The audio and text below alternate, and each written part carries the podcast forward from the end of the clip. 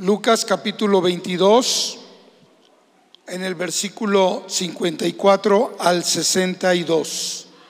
Lucas 22, 54 al 62. Dice así la escritura, hermanos, y vamos a hablar acerca de la mirada de Jesús. Ese va a ser el tema.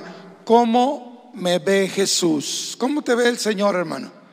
¿Eh? Yo puedo verte y tú te ves en el espejo, ¿no? Cuando nos arreglamos antes de venir a la, a la, a la iglesia. ¿Cuántos se vieron en un espejo? Yo creo que casi todos, ¿no? Por no decir que todos se vieron en un espejo para peinarse, para ver cómo estaban. Pero en esta hora yo quiero ponerle como tema cómo nos ve el Señor. Amén. ¿Cómo me ve Dios? Vamos a, a ver cómo se cruzan la mirada de Jesús con Pedro. Leemos verso 54. Y prendiéndole a Jesucristo le llevaron y le condujeron a casa del sumo sacerdote y Pedro le seguía de lejos. ¿Sí? Y habiendo ellos encendido fuego en medio del patio, se sentaron alrededor y Pedro se sentó también entre ellos. Pero una criada, al ver a Pedro sentado al fuego, se fijó en él y le dijo, también este estaba con él, pero él lo negó diciendo, mujer, no conozco, no lo conozco. Un poco después, viéndole otro, le dijo a Pedro, tú también eras de, eres de ellos. Y Pedro dijo, hombre, no lo soy. Como una hora después, otro afirmaba diciendo, verdaderamente, también este estaba con él, porque es Galileo. Y Pedro dijo, hombre, no sé lo que dices. Y enseguida, mientras él todavía hablaba, el gallo cantó. Entonces, vuelto el Señor, aquí está la mirada de Cristo, hermanos. Entonces, vuelto el Señor, miró a Pedro. Y Pedro se acordó de la palabra del Señor que le había dicho, antes que el gallo cante, me negarás tres veces. Y Pedro, saliendo fuera, lloró amargamente. Eh, la mirada que se cruza aquí, hermanos, es vital e importante. Yo quiero que me escuchemos bien la manera de cómo Dios, hermanos, nos mira. Dios nos mira de una manera de amor, compasiva, entendiéndonos la situación que vivimos. En este, en este pasaje de la palabra vemos dos miradas que se cruzan.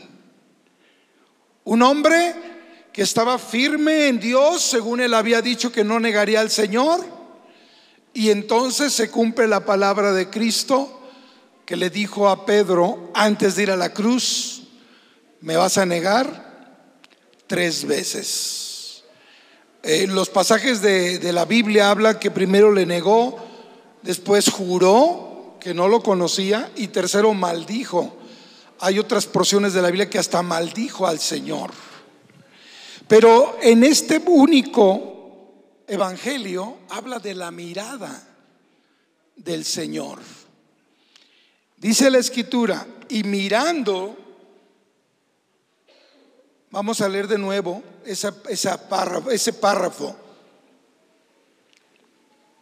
Entonces vuelto el Señor, después de que el gallo canta, entonces vuelto el Señor miró a Pedro. Miró a Pedro. Cuando estaban llevando al, a Jesús al pretorio para ser azotado. Hermanos, después de tiempo, pues vio que estaba azotado y estaba siendo azotado nuestro Señor y Pedro veía todo ese tipo de situación y aún así le negó. Yo te pregunto a ti, ¿cómo te mira Jesús? ¿Cómo nos mira el Señor? Dios no solamente nos mira con ojos compasivos, pero Dios nos mira con ojos de misericordia. Dios nunca, escúchame, nos va a mirar como un hombre o como un ser humano, como un hombre, una mujer, familiar, pariente, quien sea. Nunca, porque a veces nosotros juzgamos, somos fácilmente personas que podemos juzgar. Está consciente de nuestras necesidades más profundas, emocionales, físicas, espirituales. Él está siempre presto para ayudarnos en el momento que nosotros acudamos a Él. ¿Cuánto lo creen, hermanos? Pedro lloró y tuvo que usar Dios un gallo. Dios, Dios tuvo que usar un animalito para que se acordara. Pero no fue suficiente. El Señor quiso mirar a Pedro. Quiso mirar a Pedro. Vamos a ver un ejemplo muy claro de cómo nosotros juzgamos mal a la gente. Vamos a ver en la palabra de Dios cómo nosotros juzgamos a la gente. Y vamos a verlo en Hechos de los Apóstoles. Por favor, capítulo 9, vayan conmigo. El Señor hace una encomienda en el capítulo 9 de Hechos a un hombre. Hechos capítulo 9. ¿Están ahí? Dice la escritura, vamos a leer desde el versículo 10, Hechos 9:10. Había entonces en Damasco un discípulo llamado ¿qué? Ananías, a, quien el Señor le dio instrucciones. Se le aparece Dios en visión a Ananías y él le dice, Señor, aquí estoy. El Señor le dijo, levántate y ve a la calle que se llama derecha y busca en casa de Judas a uno llamado Saulo de Tarso, porque aquí él está orando. Y él ha visto en visión a un varón llamado Ananías, que ha visto a ti. Este hombre que está ahí en esa calle ha orado y te ha visto a ti. Pues entra con él, ponle las manos encima para que recobre la vista. Entonces Ananías respondió, Señor, aquí está el juicio. He oído de muchos acerca de este hombre. ¿Cuántos males ha hecho a tus santos en Jerusalén? y aún tiene autoridad de los principales sacerdotes para prender a todos los que invocan tu nombre. Él tiene autoridad para prender, para arrestar, para aprisionar, para golpear y hasta matar aquellos que son seguidores tuyos, Jesús. El Señor le dijo, ve, porque instrumento escogido me es este, para llevar mi nombre en presencia de muchas gentes, de reyes y los hijos de Israel. Hay otra versión que le dice el Señor Jesús, Ananías le dice, este hombre, Saulo, al que dices que es un matón, al que, al que dices que es un perseguidor, aquel que dices que perseguía y mataba a los cristianos, en otras palabras, un homicida, un asesino, yo te digo que vayas y dile, instrumento elegido eres para llevar mi mensaje de amor a todas las personas. ¿No se gozan? Sabemos, hermanos, que Cristo dio instrucciones claras y precisas a Ananías para sanar a Saulo, a uno conocido por perseguir a la iglesia sobre quien Dios había puesto la ceguera. Ya Saulo había tenido un encuentro con el Señor. El Señor se encuentra con Saulo y entonces Saulo reconoce al Señor como el, el Señor de su, de su vida.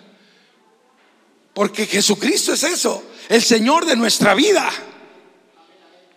Y, y fue cegado por la luz tan fuerte del resplandor de la presencia de Dios que vino en ese encuentro. Pero Dios envía a Ananías para que ore por él y sea sanado de la ceguera.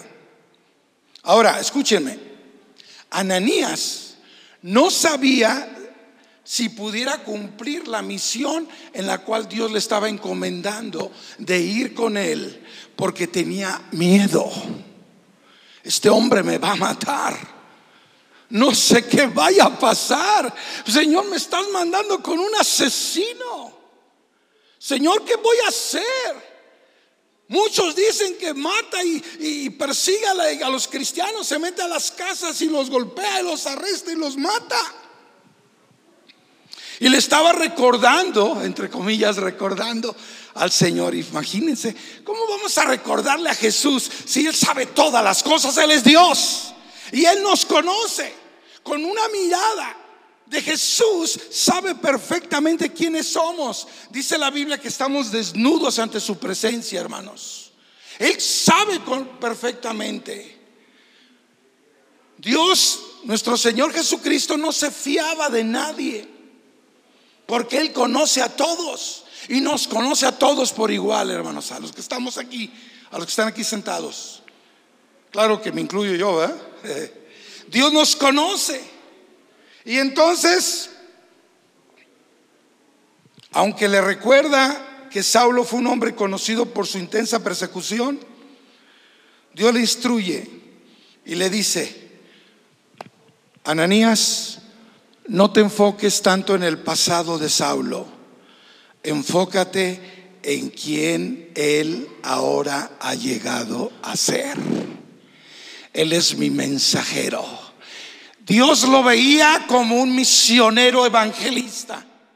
Dios lo veía, hermanos, a Saulo de Tarso como una persona nueva, como una persona que había entregado su corazón a Dios que había tenido un encuentro poderoso, de que una manera poderosa Dios obró en el corazón de Saulo para ser transformado. Y esa persona ya era un nuevo creyente. Una nueva persona que, que, antes era asesino, pero ahora era un hombre humilde, un hombre humillado ante Jesucristo, que amaba al Señor y que iba a ser enviado a hablar el mensaje de amor y dar a conocer con aquel que tuvo ese encuentro con Jesucristo.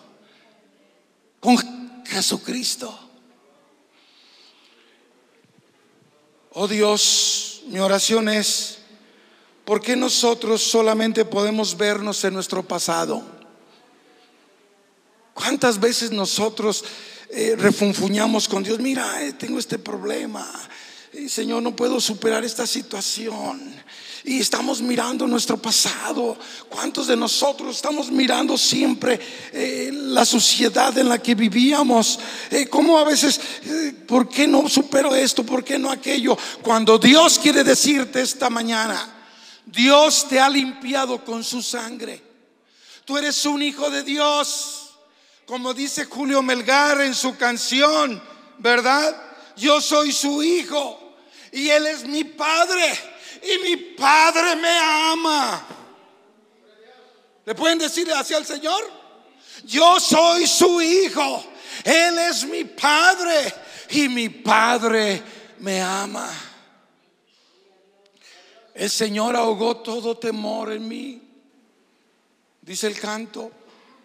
Me abrazó con brazos de amor, dice el canto de Julio Melgar. Y dice también este canto maravilloso. Dice, el Señor me llamó, pero no dice el Señor me llamó en este canto, dice el amor me llamó. Dios no solamente da amor, es amor. ¿Cuántos dan gloria a Dios? Dios es amor.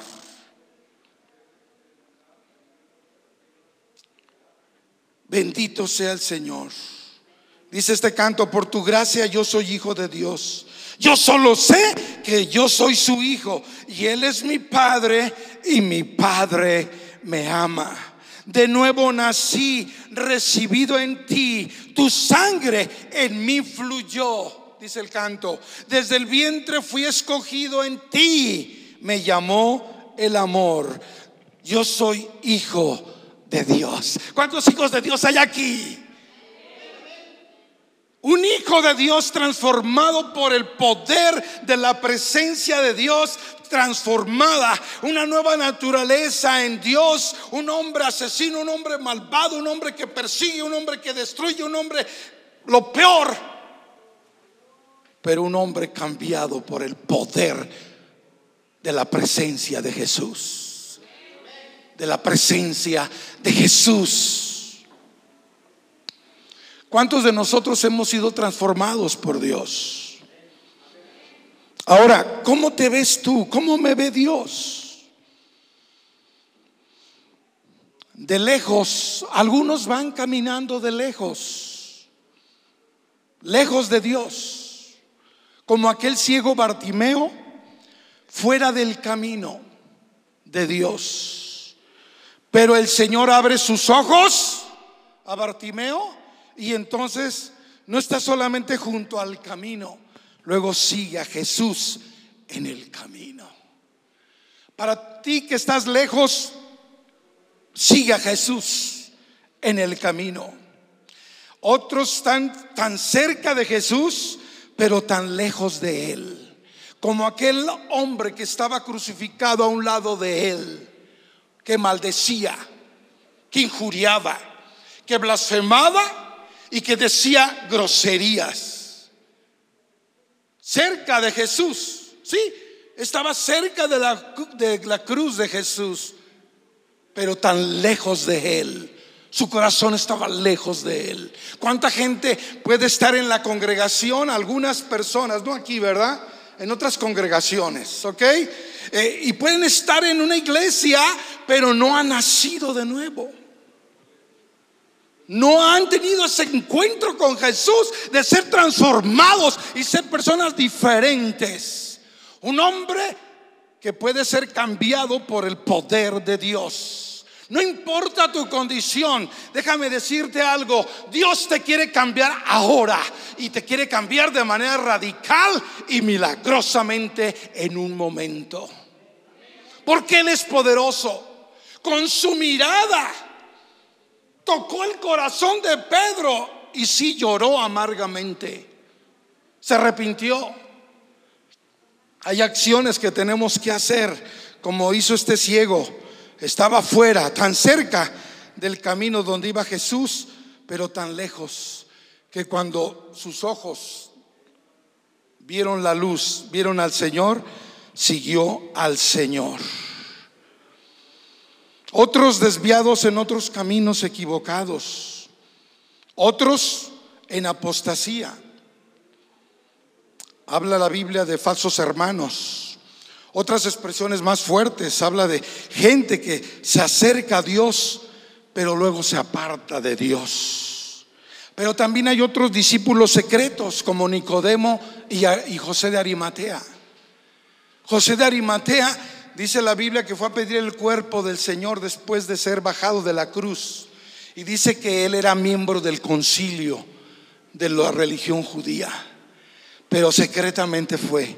Él seguía a Jesús. Nicodemo para que no lo vieran que era discípulo del Señor. Así hay muchos discípulos secretos, ¿verdad? De noche fue a Jesús para que no dijera nada. Mira, ahí va el rabino ¿Cuántas gentes siguen a Jesús de lejos? Hermanos, la mirada de Jesús es tan clara que Dios quiere que veamos y sepamos de qué manera se veía, hermanos, Saulo de Tarso, este hombre. Miren, vamos a leer en el versículo, ya que estamos en los juicios de, de, los hombres hacia las personas que nosotros los vemos de manera diferente y Dios totalmente eh, diferente. Miren lo que dice ahí mismo en Hechos 9, ya que estamos ahí. ¿Están ahí, hermanos? En el versículo 26, dice, cuando llegó a Jerusalén, en 9:26, cuando Saulo, este hombre que era, había sido asesino, llega a Jerusalén, trataba de juntarse con los discípulos. ¿Cuánta gente trata de unirse a la congregación? Buscar a Dios. Después de que te entregas a Cristo hay que juntarse con los discípulos, como lo hizo Saulo. Pero aquí hay un pero. Pero todos le tenían miedo, no creyendo que fuera discípulo. Mira, aguas. hasta se escabullían los hermanitos, ¿no? Se escabullían. Uy, ahí viene él. Oh, oh mira. ¿Eh? Dice el verso 27 que hubo un discípulo valiente que se llamó Bernabé. Le tomó y lo trajo a los apóstoles y les contó cómo él había visto en el camino al Señor, el cual le había hablado y cómo en Damasco había hablado valerosamente en el nombre de Jesús. Un hombre cambiado, un hombre tocado por Dios, un hombre que ahora predicaba la palabra de Dios. Quizás, hermanos, con todos nuestros fracasos, debilidades y fallas, cuando Dios nos ve como nuevas criaturas, no por quienes éramos, pero ahora el Señor nos ve con el potencial en la cual tenemos o hemos llegado a ser. ¿Por qué? Por causa del poder de Dios obrando en nosotros. Señor, ayúdanos a ver con este nuevo enfoque Ayúdanos a vernos a nosotros mismos y ver a los demás como tú los ves, Señor. Esa es mi oración. Inclina tu cabeza. Señor, ayúdame a ver a los demás como tú los ves. ¿Cómo te ves tú a los ojos de Dios, hermano? ¿Mm? Ayúdanos a vernos como Dios nos ve. Vamos a identificar a Saulo.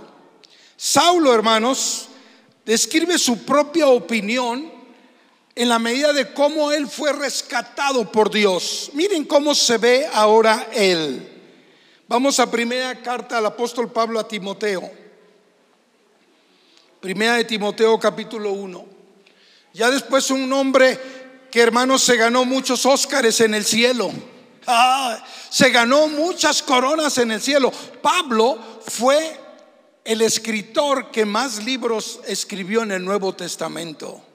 San Pablo. Este que les digo de que era asesino. Un hombre que Dios fue usado por Dios y predicó en muchos lugares el Evangelio, hablando del amor de Dios. Y miren cómo se identifica este varón. Primero de Timoteo están ahí en el versículo 16. Primeramente, en el versículo 15 de 1 Timoteo, él se apoya, él dice que él es el primer pecador de todos, pero un pecador arrepentido. 1 Timoteo 1:15 dice, palabra fiel y digna de ser recibida de todos, que Cristo Jesús vino al mundo para salvar a los pecadores de los cuales yo soy el primero. El primero.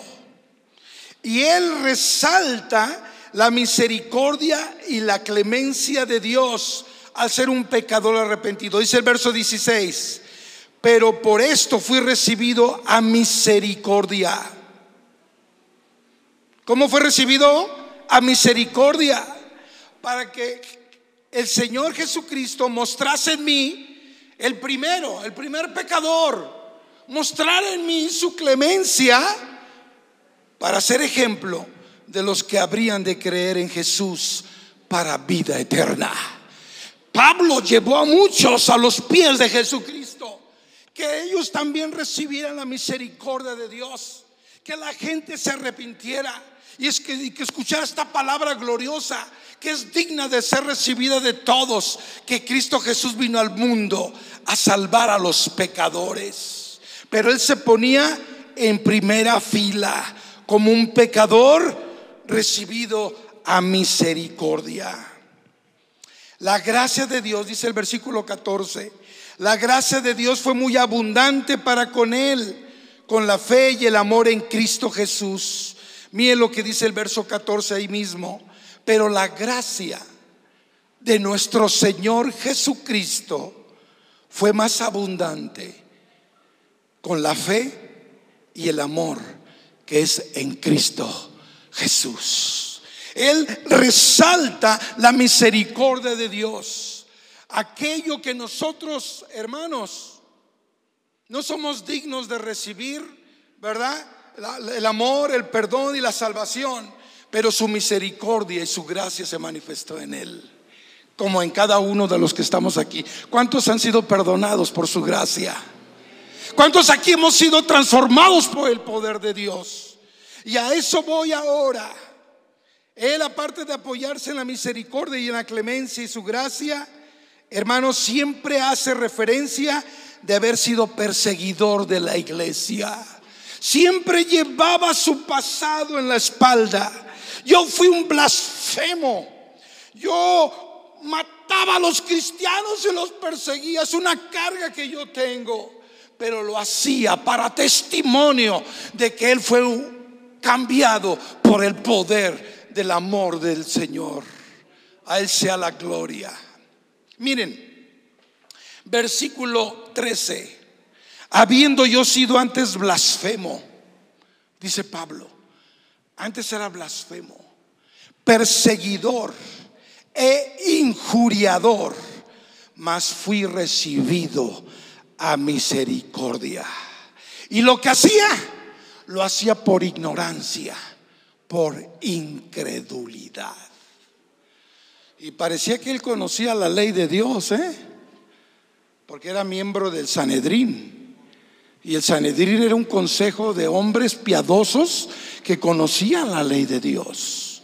Él era fariseo de la secta más celosa de aquellos tiempos para llevar a cabo al pie de la letra lo que ellos enseñaban. Pero quiero decirles algo interesante. ¿Tú cómo te ves? Dios nos ve diferentes, Dios nos ve transformados, Dios nos ve cambiados, Dios nos ve de una manera bendecida. Hermanos, San Pablo, al escribir él 13 de los libros del Nuevo Testamento, yo puedo decir y atreverme que fueron 14 Muchos dicen que el libro de Hebreos no lo escribió, que, es incógnito, pero por la manera de cómo está eh, diseñado el escrito, Pablo también escribió Hebreos. 14 de los 27, así que por uno es mayoría, ¿no? si no sería la mitad, ¿no? Escribió 13 libros en el Nuevo Testamento San Pablo. Pero quiero decirles algo interesante que descubrí en un libro que él no escribió. Escúchame, en un libro que él no escribió, lo escribió uno de sus discípulos, Lucas, un seguidor de Jesús, pero seguía también como misionero a Pablo. Lucas el médico, el que escribió el Evangelio y la vida de Jesucristo. Sí, San Lucas. Lucas escribe su segundo tratado después del Evangelio, escribe el libro de los hechos de los apóstoles. Y en ese libro, escúchame, tres veces se menciona el testimonio poderoso de Saulo de Tarso. Hechos capítulo 9, Hechos capítulo 22 y Hechos capítulo 26 para la gloria de Dios. Él quiso que uno de sus discípulos narrara su historia de que había sido un perseguidor, de que había sido un blasfemo. Y él narra aún cómo testifica ante un rey, el rey Agripa, y un tribuno de un concilio romano, el tal Festo. Él les predica y les dice de dónde había salido, del mundo, del pecado y de la maldad. Pero ahora Jesús tuvo un encuentro con Jesucristo. Lean Hechos 22, 26 y 9 son tres partes principales. Y si Dios nos habla una vez, gloria a Dios. Pero si Dios nos habla dos veces, es que quizás no hemos entendido, pero ya tres veces lo mismo. Es por esa razón que estoy predicando ahora el testimonio de este hombre que siempre humildemente pudo reconocer el señorío de Jesucristo y reconocer que no se tenía que comparar con otra persona, que no tenía que juzgar a nadie en una ocasión a Pablo lo confrontaron los, creyentes de la iglesia de Corinto y le dijeron, Pablo, en tus cartas eres muy duro, eres muy áspero para hablar. A Pablo se lo dijeron. Ah, pero cuando estás aquí presente con nosotros, eres una, ¿cómo podemos decir? Humilde palomita. Vamos a decir ahí, una humilde palomita que ni siquiera sacas las armas. Ese es doble sentido. Y Pablo claramente les dice, vamos a la palabra por favor. Ahí en segunda de Corintios, capítulo 10, dice, yo pongo en primer lugar la ternura de Cristo. ¿Cuántos dan gloria a Dios? Él conocía la ternura de Cristo, conocía la gracia de Dios y el amor que le conquistó a él como a ti y a mí me conquistó. ¿Quién nos conquistó, hermanos? El amor de Cristo. ¿Por qué estás aquí? Porque te conquistó el amor de Cristo. Su preciosa sangre, su grande amor que Él derramó, mostró y derramó en la cruz, dando su vida por ti, perdonando todos tus pecados. Miren lo que dice 2 Corintios 10, 1. Yo, Pablo, el tema dice, Pablo defiende su ministerio. Le estaban confrontando los discípulos de él. Como muchos discípulos pueden confrontar a sus líderes. Entonces no era algo raro, ya a Pablo lo confrontaron como líder. ¿Me explico? Se confrontan a la autoridad. Pero miren con qué sabiduría y con qué amor responde, porque él se veía como tal. Dice así la escritura. Verso 1, yo Pablo os ruego por la mansedumbre y ternura. Qué hermosas palabras. Y le suplica, hermanos,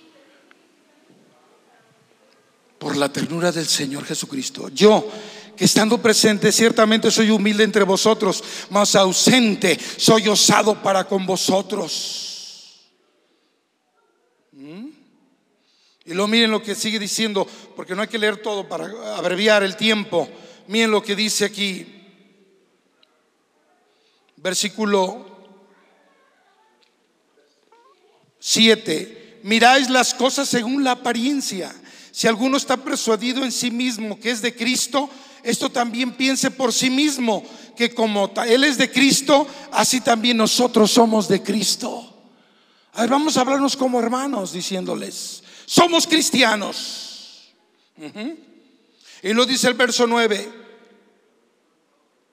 Para que no parezca como que os quiero amedrentar por cartas.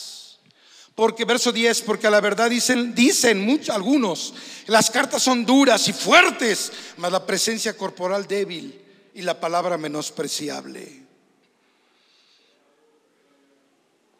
Pero dice el Señor, dice Pablo, esto tenga en cuenta tal persona. Porque a veces no se menciona, ¿verdad? están diciendo y, la murmuración y la crítica, ¿no? Y dicen por ahí que tú acá, y, pero miren lo que dice el verso 11. Esto tenga en cuenta tal persona, que así como somos en la palabra por cartas, estando ausentes, lo seremos también en hechos, estando presentes. Y luego dice, porque no nos atrevemos a contarnos ni a compararnos con algunos que se alaban a sí mismos. Porque midiéndose a sí mismos, por sí mismos, y comparándose consigo mismos, no son juiciosos. Y luego termina diciendo el 15, no nos gloriamos desmedidamente. Y lo dice el 17 y 18, el que se gloría, gloríese en el Señor. 18, porque no es aprobado el que se alaba a sí mismo, sino aquel a quien Dios alaba. A quien Dios alaba. Dios, hermanos, en esta tarde está aprobando tu condición de pecador y pecadora arrepentido y arrepentida. Porque ahora Dios te ve con ojos de amor, que eres su hijo. Nosotros somos transformados por el poder de Dios. Hemos nacido de nuevo. Tenemos una nueva vida en Jesucristo. ¿No es así? Las actitudes nuestras y nuestro comportamiento lo demuestran a la demás gente. Como me decían mis compañeros de trabajo, Martín, perdón, y decían malas palabras. Pues no te perdono, no digas malas palabras, les decía. Porque sabían que era cristiano. Pero decían perdón y ¡puac! Las malas palabras ahí para arreglar la máquina que yo estaba trabajando. ¿Se han oído? Ah? Pues no los perdone, que se arrepientan y que cambien de actitud. ¿Por qué? Porque la gente ve que somos diferentes. Demostramos nosotros en el amor de Cristo que somos diferentes, que somos cambiados y transformados por el poder de Dios, que hemos nacido de nuevo. Ahora escúchame bien y con esto termino.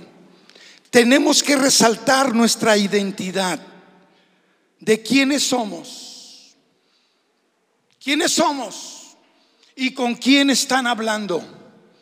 Por eso se dirigen a mi persona diciéndome perdón para decir sus groserías, pero yo no los perdono. Le digo, necesitas a Jesucristo para que Dios limpie esa boca y tu corazón. Necesitas a Cristo. Porque una persona, escúchame, no puede conducirse correctamente si su conducta no concuerda con la percepción que tiene de sí mismo. Nosotros, mientras más reafirmamos quiénes somos en Cristo, nuestra conducta comenzará a reflejar nuestra verdadera identidad. Nuestra nueva vida en Cristo, hermanos, es quienes somos hijos de Dios, como la canción que mencionaba, porque no estamos tratando, escúchame, no estamos tratando de ser hijos de Dios porque ya lo somos. Estamos tratando de ser como Cristo. ¿Cuántos dan gloria a Dios? Pero hay muchos que todavía tratan de ser hijos de Dios por el amor de Dios, que no se han arrepentido, que no han recibido a Dios para que Dios le dio el derecho de ser hijos de Dios. Si tú no eres un hijo de Dios, entonces ven a Cristo ahora y el Señor quiere reafirmar tu identidad. ¿Estamos hermanos? ¿Cuántos hijos de Dios hay aquí que lo pueden decir firmemente? Porque por la gracia de Dios, dijo San Pablo, soy lo que soy.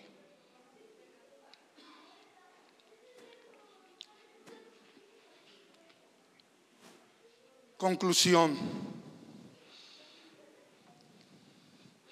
La legitimidad y veracidad de ser un cristiano genuino y verdadero escúchame, tiene que notarse, tiene que verse de que efectivamente eres un hijo de Dios. Y esto radica, hermanos, en esencia de quienes somos. Porque una cosa es el ser y otra cosa es el hacer. Cuando una persona no ha entregado su vida a Cristo, y no es un hijo de Dios que no ha sido transformado por el amor de Cristo, ¿saben? Quieren hacer buenas obras para ser hijos de Dios. Por sus propios caprichos y por sus propias fuerzas, sin tomar en cuenta la cruz de Cristo. Y por sus buenas obras, la Biblia le llama a esas obras obras muertas. ¿Obras qué? Muertas. La gente necesita arrepentirse y cambiar de vida y tener un encuentro verdadero con Jesucristo. Porque lo que te identifica a ti como cristiano no es lo que haces solamente, sino lo que eres. ¿Escuchan? ¿Me escuchan? Porque por lo que eres, haces lo que haces. En otras palabras, lo que somos determina lo que hacemos. Porque lo que hacemos no determina lo que somos, sino lo que somos determina lo que hacemos. Por ejemplo, la naturaleza de un árbol frutal, un manzano para dar manzanas, necesita ser manzano. Su naturaleza genera o produce manzanas y no otro fruto. Así nosotros, si permanecemos en la vid, llevaremos los frutos de Jesucristo pónganse de pie, pónganse de pie. Si alguien te preguntara, hermano, Sí, si alguien, tu esposa, tu hermano, un familiar, un amigo, si alguien te preguntara, ¿qué es ser un verdadero cristiano? La gente que es verdadera cristiana diría, arrepentido, como dijo Pablo, por la gracia de Dios. Arrepentido por la gracia de Dios. Pero la persona que no han sido hijo de Dios no sabe. Dice, ¿qué es ser un verdadero cristiano? Dice, pues ir a misa, ir a la iglesia, cantar, estar un rato y irme. Eso es lo que hace un cristiano. Pero yo estoy diciendo que es el ser. El ser va más allá del hacer. Yo te estoy preguntando, ¿qué es ser un verdadero cristiano? Y no vas a saber contestar. ¿Por qué? Porque él piensa que lo que hace va a ganarse el cielo, dejando a un lado la sangre de Jesucristo. Si tú no has entregado tu corazón a Dios, o si todavía tratas de ser hijo de Dios, ya somos hijos de Dios. Tenemos que superar eso y, como hemos aprendido de Cristo, sepultar al viejo hombre, amén. Y seguir las pisadas del Maestro. Cierra tus ojos y ahí donde estás, dile, Señor, yo reconozco mi condición y mi identidad. Si soy un pecador, sí, pero arrepentido. Porque yo sé, Señor, los frutos que yo produzco a través de ti. Porque es a través de ti, Señor, que te damos la gloria y la honra. Porque dentro de mi propia naturaleza es la naturaleza divina que ha tocado mi corazón y me ha transformado para ser una nueva criatura y ser hijo de Dios. Pero si hay alguien aquí, oh Dios, ore esta oración, Padre, me arrepiento. Yo quiero producir los frutos que tú quieres que produzca. Límpiame con tu sangre y quiero tener un encuentro contigo para que enfáticamente decir, tú eres mi Señor y mi Salvador. Amén. Bendiciones, hermanos. Sabemos que Dios es bueno y su gracia se manifiesta cada día. Dios bendiga su palabra.